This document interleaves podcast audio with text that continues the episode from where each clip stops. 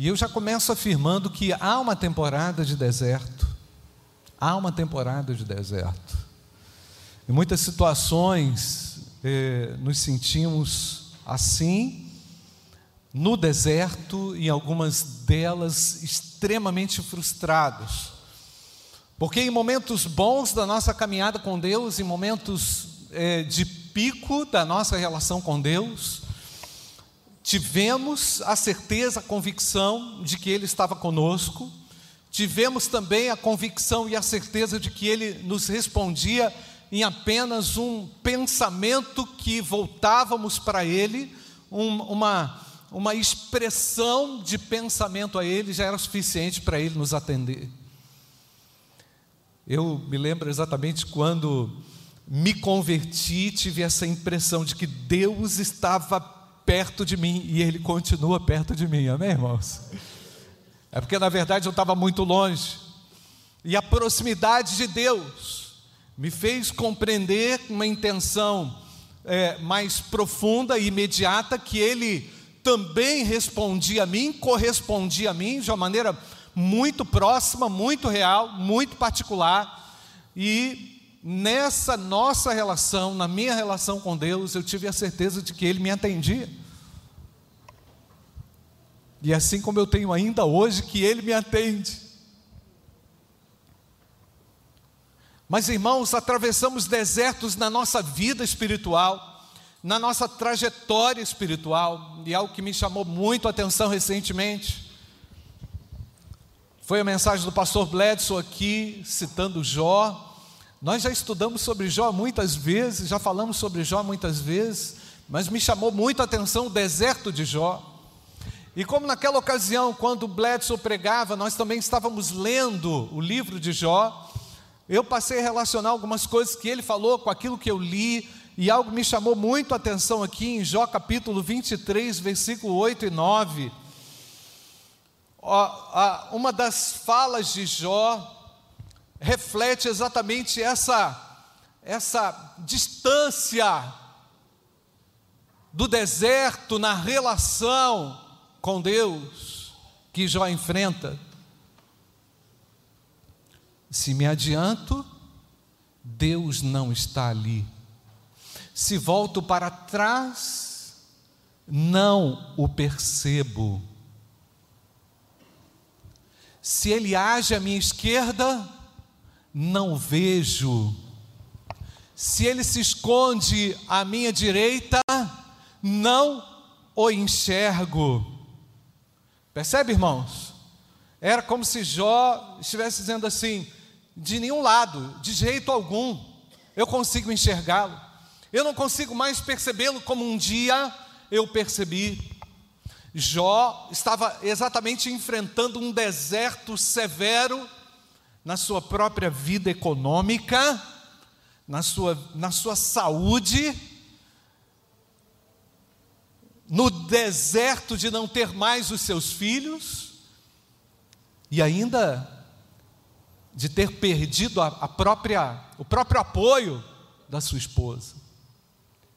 Jó olhava de todos os lados e não conseguia mais enxergar presença de Deus. Mas olha só, irmãos, o que, é que ele fala no versículo 10. Olha só mas Ele sabe o meu caminho. Amém, irmãos? Olha que coisa. Mas Ele sabe o meu caminho. Se Ele me provasse, eu sairia como ouro. Parece até uma ironia. Se Ele me provasse, Deus estava de fato provando Jó grandemente. A linguagem aqui é um pouco irônica, mas real na experiência de Jó, a gente tem que entender a poesia, que na verdade isso aqui é uma poesia hebraica, e Jó trabalha aqui com um jogo de palavras, mas ao mesmo tempo ele apresenta uma convicção, uma certeza muito clara, muito certa, muito vívida, de que Deus conhecia o caminho dele, ele conhece o meu caminho, ainda que eu ande pelo deserto, ainda que eu esteja vivendo um deserto, Deus sabe o meu caminho, amém, amém ou não, queridos? Ele sabe o meu caminho. Que confiança confiança extraordinária. Mas quando pensamos no deserto, irmãos, sabemos que o Senhor está conosco nesses desertos. Ele está comigo nos meus desertos, né? Quando a gente para para pensar no deserto que José enfrentou, Moisés enfrentou, Abraão enfrentou, Jacó enfrentou, né? Talvez você esteja exatamente agora trilhando pelo caminho que Moisés trilhou ali no deserto, se identificando perfeitamente com algumas situações que envolveu a trajetória do, do, de Moisés até a terra prometida. Nós enfrentamos desertos, e foi aquele Moisés que um dia viveu como um príncipe num palácio, presta atenção, o Moisés que viveu como um príncipe num palácio, pelo fato de ele ter tido a revelação de Deus, o seu chamado de Deus. Ele foi conduzido ao deserto, irmãos, e é impressionante perceber como esse homem é qualificado na sua jornada com Deus, na sua jornada com o povo de Deus, pelo fato de ter vivido 40 anos num deserto. Você acha que o seu deserto está longo? Você acha que pode comparar-se ao deserto que esse homem enfrentou?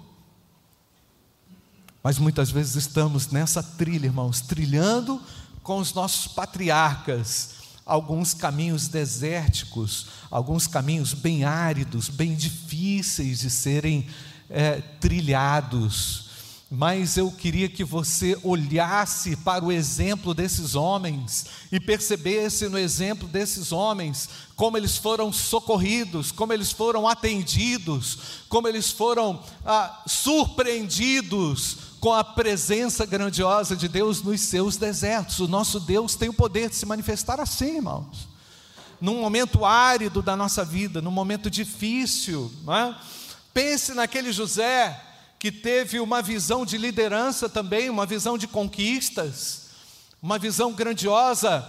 O José que foi tratado de uma maneira muito diferenciada pelo seu pai, foi o protegido, vamos dizer, do pai, querendo, o pai queria, na verdade, é, poupar José dos, das dificuldades dos desertos da vida. Foi exatamente o contrário que aconteceu. José foi vendido pelos seus irmãos. José foi traficado, na verdade. José teve que encarar uma prisão terrível. Mas Deus estava com José na prisão. O Senhor estava com ele ali criando situações, criando oportunidades, abrindo outros caminhos. Então, meus irmãos, eu não posso deixar de acreditar que há, existe sim, uma temporada de desertos para os filhos de Deus. Pensa no Jó, a gente falou aqui ainda há pouco, né? Aquele que perdeu exatamente tudo, os seus bens, o homem que era mais rico do Oriente, Deus honrou a fé de Jó. Ao final do livro de Jó, a gente acaba tendo ali no penúltimo e no último capítulo um verdadeiro deleite por ver a manifestação da recompensa de Deus, porque não há desertos que Deus não entre, não há desertos que Deus não traga recompensas. Há recompensas nos desertos da nossa vida. Amém, amados? Porque o mesmo Deus que te tirou de uma bonança, de uma situação boa e te colocou num deserto, é o mesmo Deus que faz do deserto um manancial de águas. Nós lemos aqui. Deus transformou rios em desertos. Essa parte a gente quase que não fala amém. Ele transformou mananciais em terra seca. Fez da terra frutífera um deserto salgado. Transformou o deserto em lençóis de água e terra seca em mananciais. Agora a gente vai ter bastante amém, irmãos. Mas os desertos, meus queridos, eles são extremamente pedagógicos e altamente ricos em ensinamentos da parte de Deus.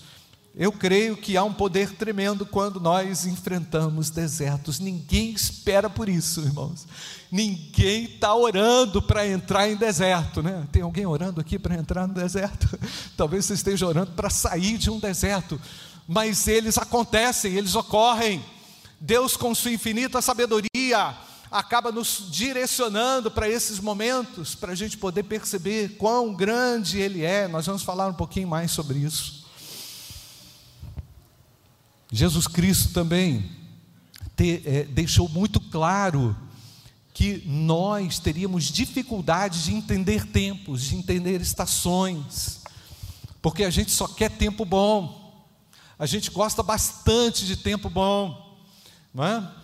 A gente gosta bastante daquilo que é bênção de Deus, mas o deserto, meu querido, encare como uma bênção, porque Deus trabalha no deserto, na aridez. Deus é especialista em transformar a aridez da nossa vida. Aliás, Ele entrou na sua vida quando a sua vida era um verdadeiro deserto. É ou não, irmãos? Quando era, ela era um caos, um deserto sem fim, na verdade. O Senhor entra na nossa história quando a, quando nós já estávamos com a língua do lado de fora, com a língua seca, sem água, ele entrou no meu deserto, então ele é especialista em transformar desertos. Nós não deveríamos ter, estranhar desertos, ao saber que ele traz provisões para nós, traz cuidados para nós. Mas Jesus é, já tinha mencionado a dificuldade, ou falado aos discípulos as dificuldades de aceitar algumas, alguns desertos na vida, né? Texto lá de Lucas capítulo 12, versículo 54 até o verso 56, Ariadna. Coloca aí. O texto diz: Jesus disse ainda às multidões: Quando vocês veem uma nuvem subindo no oeste, logo dizem que vai chover, e assim acontece. E quando notam que sopra um vento sul, dizem que fará calor. E assim acontece, hipócritas, vocês sabem interpretar a aparência da terra e do céu, mas não sabem discernir essa época? Vocês não sabem compreender que época é essa? Que estação é essa? Vocês não sabem compreender o porquê que eu estou aqui, o porquê eu vim. Vocês não sabem compreender exatamente com a capacidade de vocês aquilo que eu tenho o poder de fazer, o nosso Deus tem um domínio de todas as coisas, entrega o teu caminho ao Senhor. Decida, de fato, entregar-se a Deus sem reservas, porque com reservas, você não vai aguentar o calor do deserto, você não vai aguentar o deserto. Irmãos, nós queremos a colheita, nós queremos os frutos, mas nós não sabemos aguardar o tempo. Nós sofremos com ansiedade, nós não podemos aguardar porque nós não entendemos e compreendemos o tempo, nós não conseguimos discernir o tempo, não sabemos discernir o que vivemos, porque vivemos o que vivemos como se fosse uma tragédia. Deus está guiando o seu povo no meio dos desertos.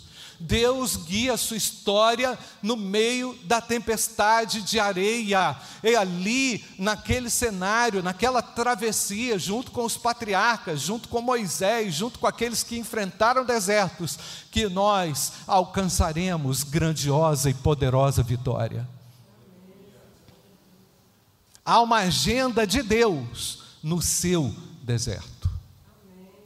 Há uma agenda de Deus no seu deserto. Não é sua agenda, é dele a agenda. Né? Então, há uma direção de Deus também no seu deserto. Há, há mananciais de Deus também no seu deserto. Mas no deserto nós nos sentimos perdidos mas é importante, meu querido, que você lembre que está escrito lá em Eclesiastes capítulo 3, versículo 1.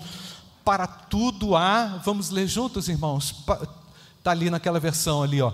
Tudo tem o seu tempo determinado, e há tempo para todo propósito debaixo do céu. Ilusão, achar que a vida vai ser assim, ó, um contínuo, sempre. Se você estiver na dependência de Deus, você vai viver um contínuo dele, verdade, mas vai, entre, vai atravessar desertos e vai continuar crescendo, vai continuar se desenvolvendo, porque o deserto é um lugar também onde nós iremos crescer. Amém ou não, queridos?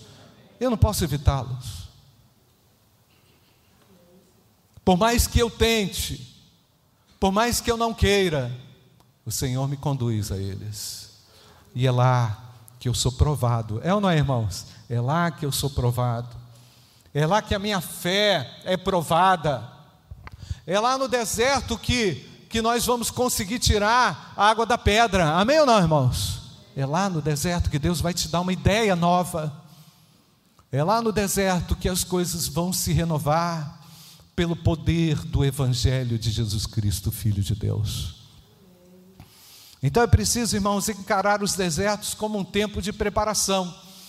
É preciso, é necessário enxergar os desertos como temporadas de escassez, mas como uma temporada carregada de um sentido espiritual maior, ou muito maior do que você pode imaginar. O deserto, presta atenção, não é um tempo negativo para aqueles que obedecem a Deus, para aqueles que são leais a Deus, para aqueles que são fiéis a Deus. Os fiéis também enfrentam desertos.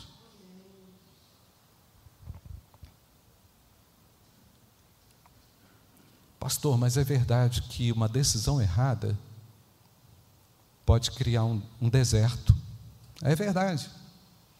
Uma uma escorregada, uma vacilada, pode levar você a uma, a uma aridez. É verdade também. Mas é verdade também que a mesma graça que é manifesta no deserto dos fiéis, é manifesta também aquele que se arrepende, aquele que retorna ao caminho de Deus. E quem sabe você nessa noite precise retornar para Jesus Cristo, Filho de Deus.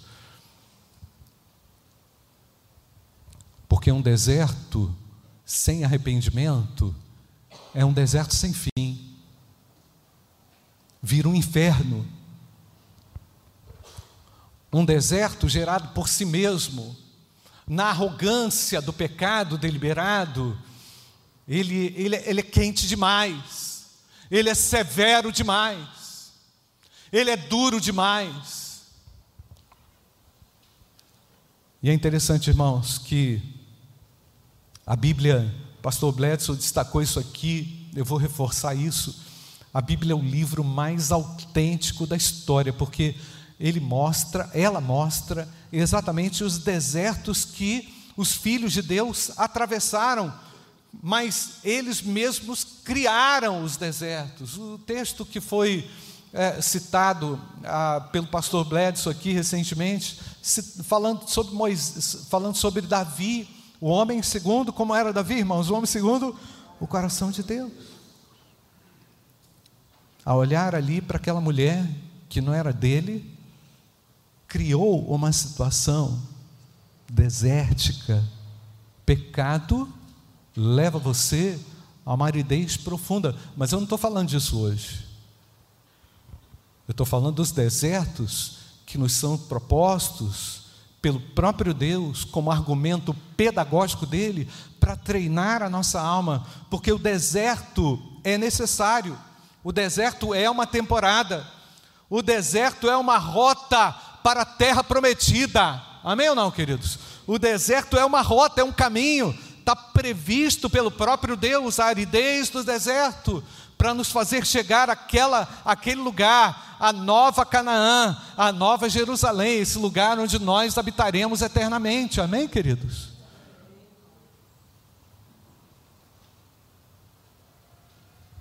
Mas o deserto precisa ser compreendido, pastor. Eu preciso entender o que Deus quer fazer nesse deserto. Eu posso afirmar, sem nenhuma dúvida, já falei isso aqui, repito, e sem nenhum medo de errar, que o homem sem Deus, o homem sem Jesus Cristo, vive num deserto sem fim. E Satanás, desde o início dos tempos, age tentando o homem para sua destruição. Ele age de forma sorrateira, através da concupiscência da carne, do desejo da carne, da cobiça dos olhos e da soberba da vida. Três elementos destruidores para que o homem viva um deserto sem fim. Vou repetir: a concupiscência da carne, ou o desejo da carne, ou a cobiça dos olhos, ou a soberba da vida. Lá em Gênesis capítulo 3, versículo 6, diz o texto: E viu a mulher que aquela árvore era boa para se comer, e agradável aos olhos, e árvore desejável para dar entendimento.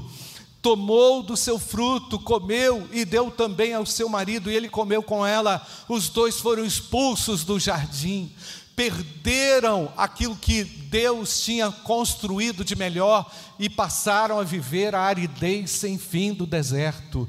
Mas ao mesmo tempo, naquela mesma circunstância, Deus prometeu que esmagaria a cabeça de Satanás. Amém, irmãos? A cabeça da serpente seria destruída por Jesus Cristo, Filho de Deus. Então eu digo a você que está vivendo o deserto sem Deus, é possível ter um fim nesse deserto através da sua fé e confiança em Jesus. Deus quer te tirar desse deserto sem fim. Aliás, irmãos, é, texto maravilhoso que a gente está lendo em Salmos agora, é o Salmo primeiro. Vamos dar uma olhada nesse texto, irmãos. Olha o que, que nos diz de forma muito clara o texto, já está aí, né, Ariadne? Bem-aventurado, vamos ler, irmãos. Bem-aventurado é aquele que não anda no conselho dos ímpios, que não se detém no caminho dos pecadores, nem se assenta na roda dos escarnecedores. Pelo contrário, o seu prazer, lê comigo, igreja. E na sua lei medita dia e noite. Versículo 3: Ele será, ele é como árvore junto numa corrente de águas, que no devido tempo dá o seu fruto e cuja folhagem não murcha, tudo que ele faz será bem sucedido, inclusive no deserto. Inclusive no deserto. Os ímpios não são assim. São, porém, o que está escrito, irmãos? Como? A palha que o vento dispersa. Aqui que o texto remete, irmãos, está falando de um, de um rio e está falando de uma palha no vento. É deserto isso. Ó. Os ímpios estão como essa palha no deserto. Por, por isso, os ímpios não prevalecerão no juízo, nem os pecadores na congregação dos justos que mais que está escrito aí?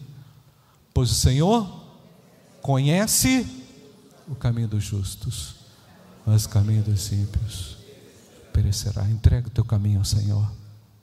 Entrega o teu caminho ao Senhor. Entrega a tua vida a Jesus. Sai desse deserto sem fim.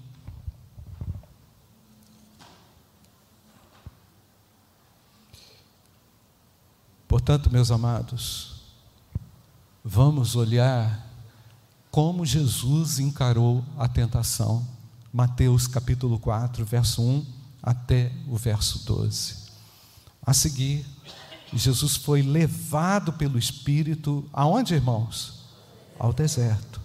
Ah, pastor, o Espírito Santo, presta atenção, o Espírito de Deus levou Jesus para onde, irmãos?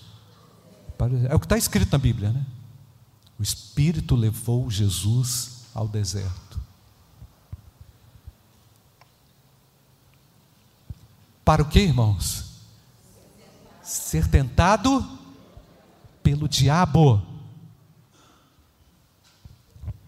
E depois de jejuar 40 dias e 40 noites, o que, que aconteceu? Teve fome.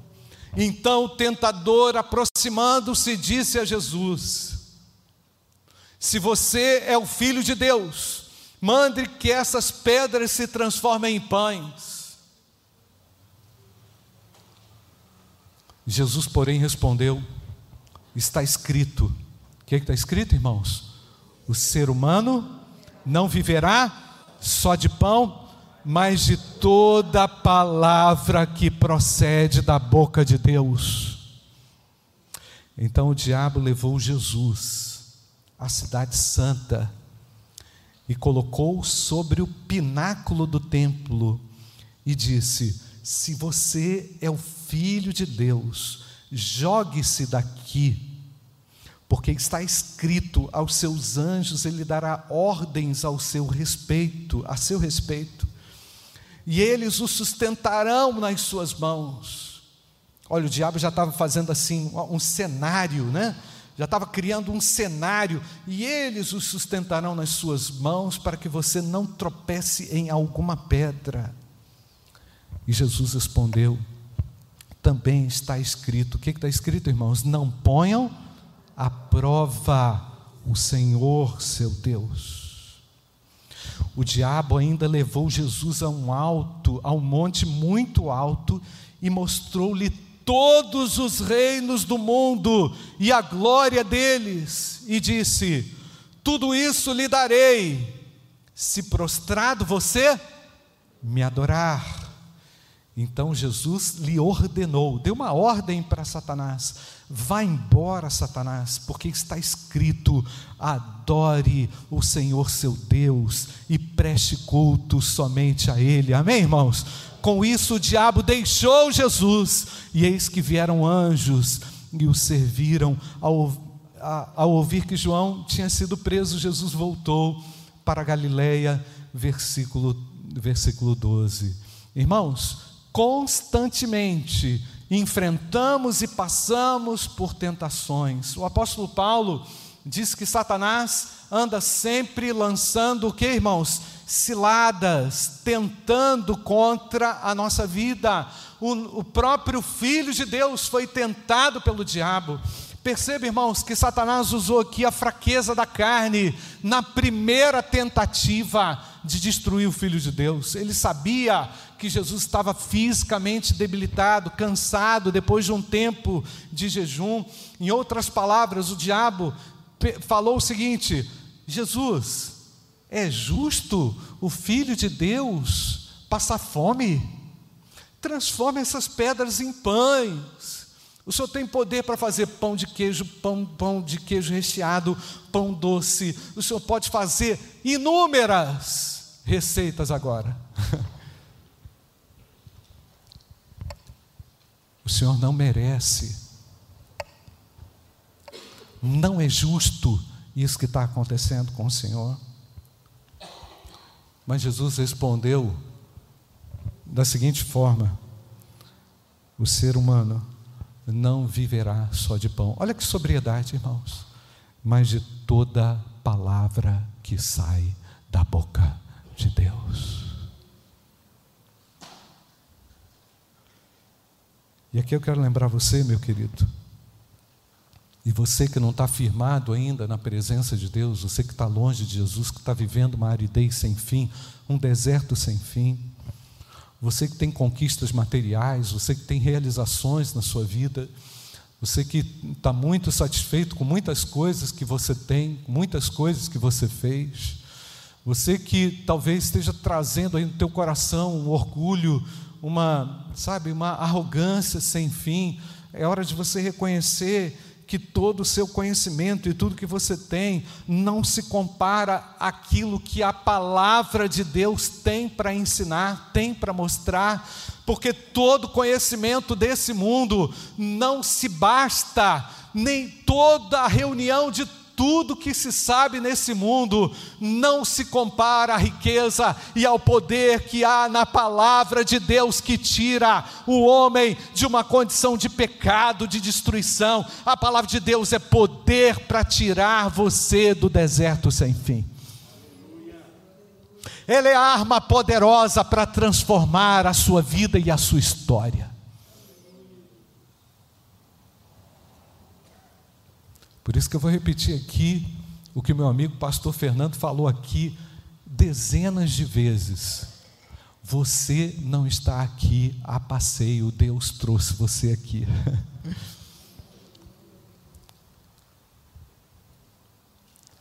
Porque existe um manancial no seu deserto. O meu Deus põe fim ao deserto que o pecado produziu na nossa história. Amém, não, queridos?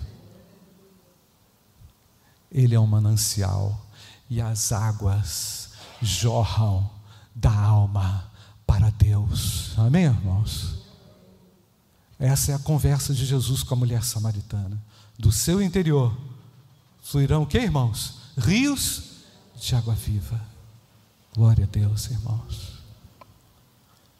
E eu quero falar para você: não há deserto que Deus não entre.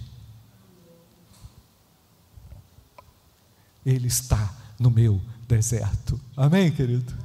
Louvado seja Deus. Não adianta bater boca com o diabo. Não adianta colocar o diabo para dar entrevista na televisão. Não adianta conversar com o iníquo. Basta utilizar a palavra viva do nosso Deus. Pergunta: você maneja bem a palavra de Deus? Você usa bem essa arma? Porque o diabo usou de uma maneira muito equivocada. Aliás, ele conhece a palavra, não pratica, mas distorce a palavra. Né?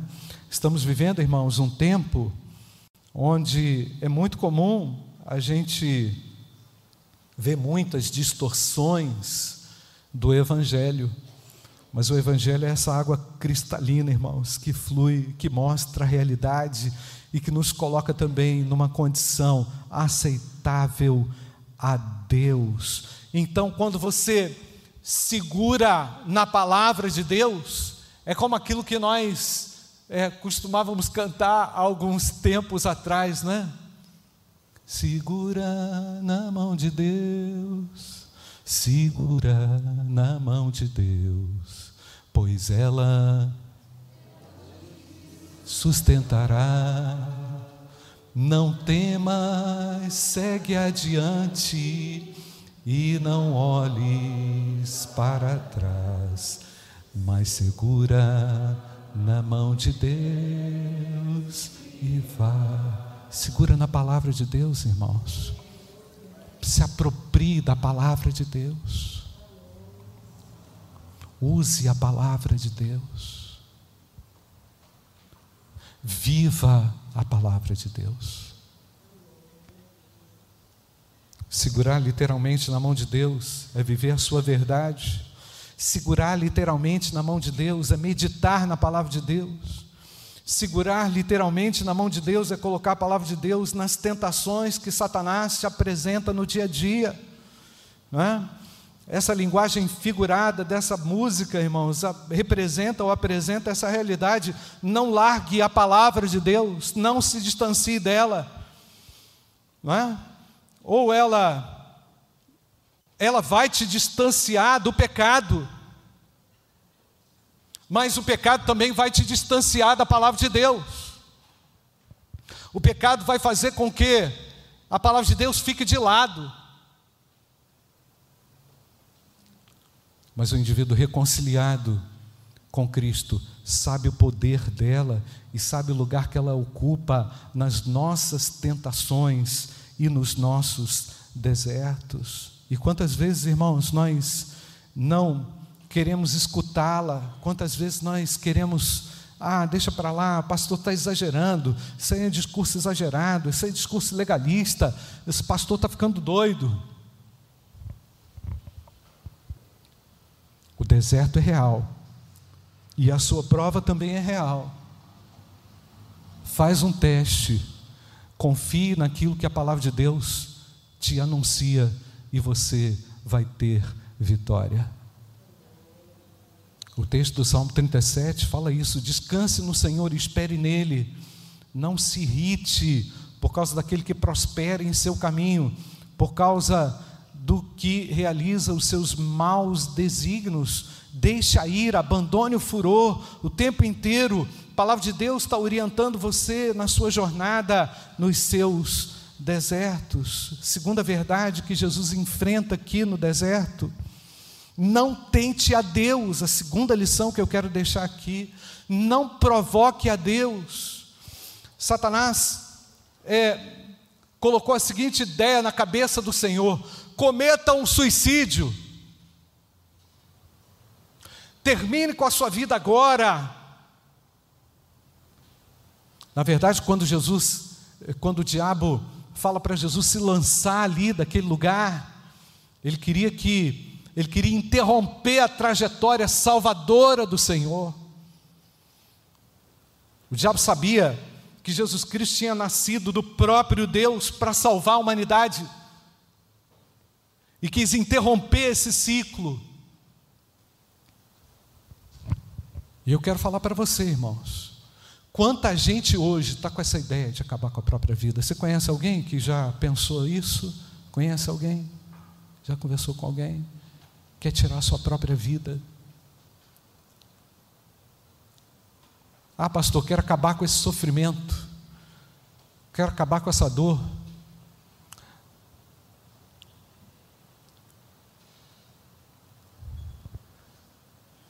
Satanás está por trás de tudo, de tudo isso hoje na história da humanidade. Ele veio com a finalidade que nós sabemos qual é: matar, roubar e o que, irmãos? Destruir. Mas Jesus veio para dar o que, irmãos? Vida e vida em abundância. Jesus veio trazer mananciais. Eu não sei se você está passando por uma crise tão profunda, a ponto de pensar uma bobagem dessa. Eu vou falar para você a mesma coisa que Jesus Cristo falou para o diabo: não tente o Senhor, seu Deus. Não tente a Deus atentar contra a sua vida é atentar contra a própria vontade de Deus, porque Ele é o dono de todas as coisas.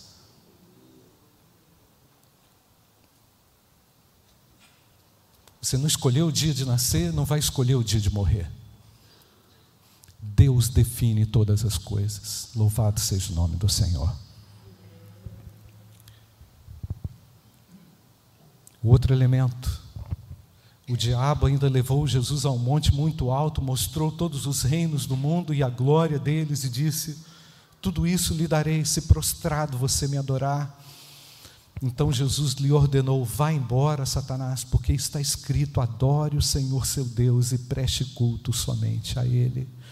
Mais uma vez, irmãos, Jesus usou a palavra de Deus, mas sabe o que a gente vê hoje?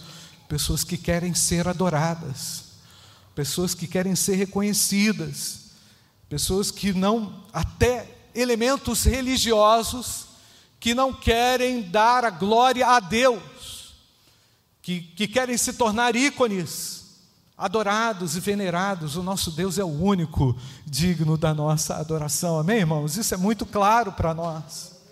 O que, que a gente pode aprender com a tentação de Jesus? O diabo, se preciso, se preciso, tentará usar a própria Bíblia para nos tentar. O, dia, o diabo conhece a palavra de Deus e é especialista em distorcer a palavra de Deus. Outra lição que a gente pode aprender, que a gente precisa ter sempre viva em nossos corações, a certeza de que Deus é um Deus soberano e é um Deus que conhece o detalhe da nossa história Cada grão de areia do deserto que você enfrenta, Ele tem perfeito conhecimento. Amém ou não, querido? Mas ao mesmo tempo, o deserto é necessário, o deserto é uma temporada, o deserto é uma rota para a terra prometida, o deserto precisa ser compreendido. Para concluir, Efésios 6,11 nos diz o texto: vistam-se com toda a armadura de Deus. Vamos ler juntos, irmãos? Vistam-se com toda a armadura de Deus, para poderem ficar firmes contra as ciladas do diabo. Feche seus olhos, nós vamos orar e ouvir aqui essa canção. Eu não sei, talvez você esteja enfrentando aí um tremendo deserto. Pastor, eu estou enfrentando deserto. Você está sendo tentado pelo inimigo. Você está sendo provocado pelo inimigo. Está aí desarmado, não está sabendo lutar, não está conseguindo lutar de repente você está aqui hoje, mas você está tá com um sentimento de perdido, pastor. Estou perdido no meu deserto. Eu preciso me encontrar com a verdade, eu preciso me encontrar com os princípios que me guiem nesse deserto em que eu estou enfrentando. E eu quero dizer que o Senhor está aqui pronto para ouvir a sua oração. Agora eu quero falar com você também que está aí vivendo um deserto sem fim está longe de Jesus, nunca tomou uma decisão ao lado do Senhor e entende que esse lugar não é seu, o deserto não é para você. Deus tem algo maior do que isso para você. Ainda que nós enfrentemos desertos pela vontade soberana de Deus, nós não temos dúvida, Ele estará comigo no meu deserto. Ele vai me ensinar a lutar no meu deserto. Ele vai me dar poder e autoridade da palavra de Deus no meu deserto. Talvez você esteja enfrentando isso aí. Eu quero orar com você, eu quero, eu quero clamar a Deus por você, juntamente com você, nessa circunstância, nessa situação que você vive. Eu não sei se você teria a coragem de reconhecer a tua falha, o teu pecado. Eu não sei se você teria nesse momento a coragem e a decisão de dizer: Senhor, eu quero sair desse deserto sem fim. Eu preciso do teu cuidado, eu preciso crescer na palavra, eu preciso da tua salvação. Me tira, Senhor, dessa condição de fracassado no deserto, de frustrado no deserto, de arruinado no deserto me tira dessa condição. Eu sei que o Senhor me criou a imagem e glória do Senhor, para que eu possa viver eternamente contigo. Eu não quero mais o calor desse lugar, eu preciso voltar para Deus, eu preciso retornar a Deus eu quero retornar à minha comunhão com a igreja, eu quero retornar à presença de Deus onde você estiver. Coloque-se de pé, eu quero orar com você. Seja qual for a sua decisão, seja qual for a sua condição.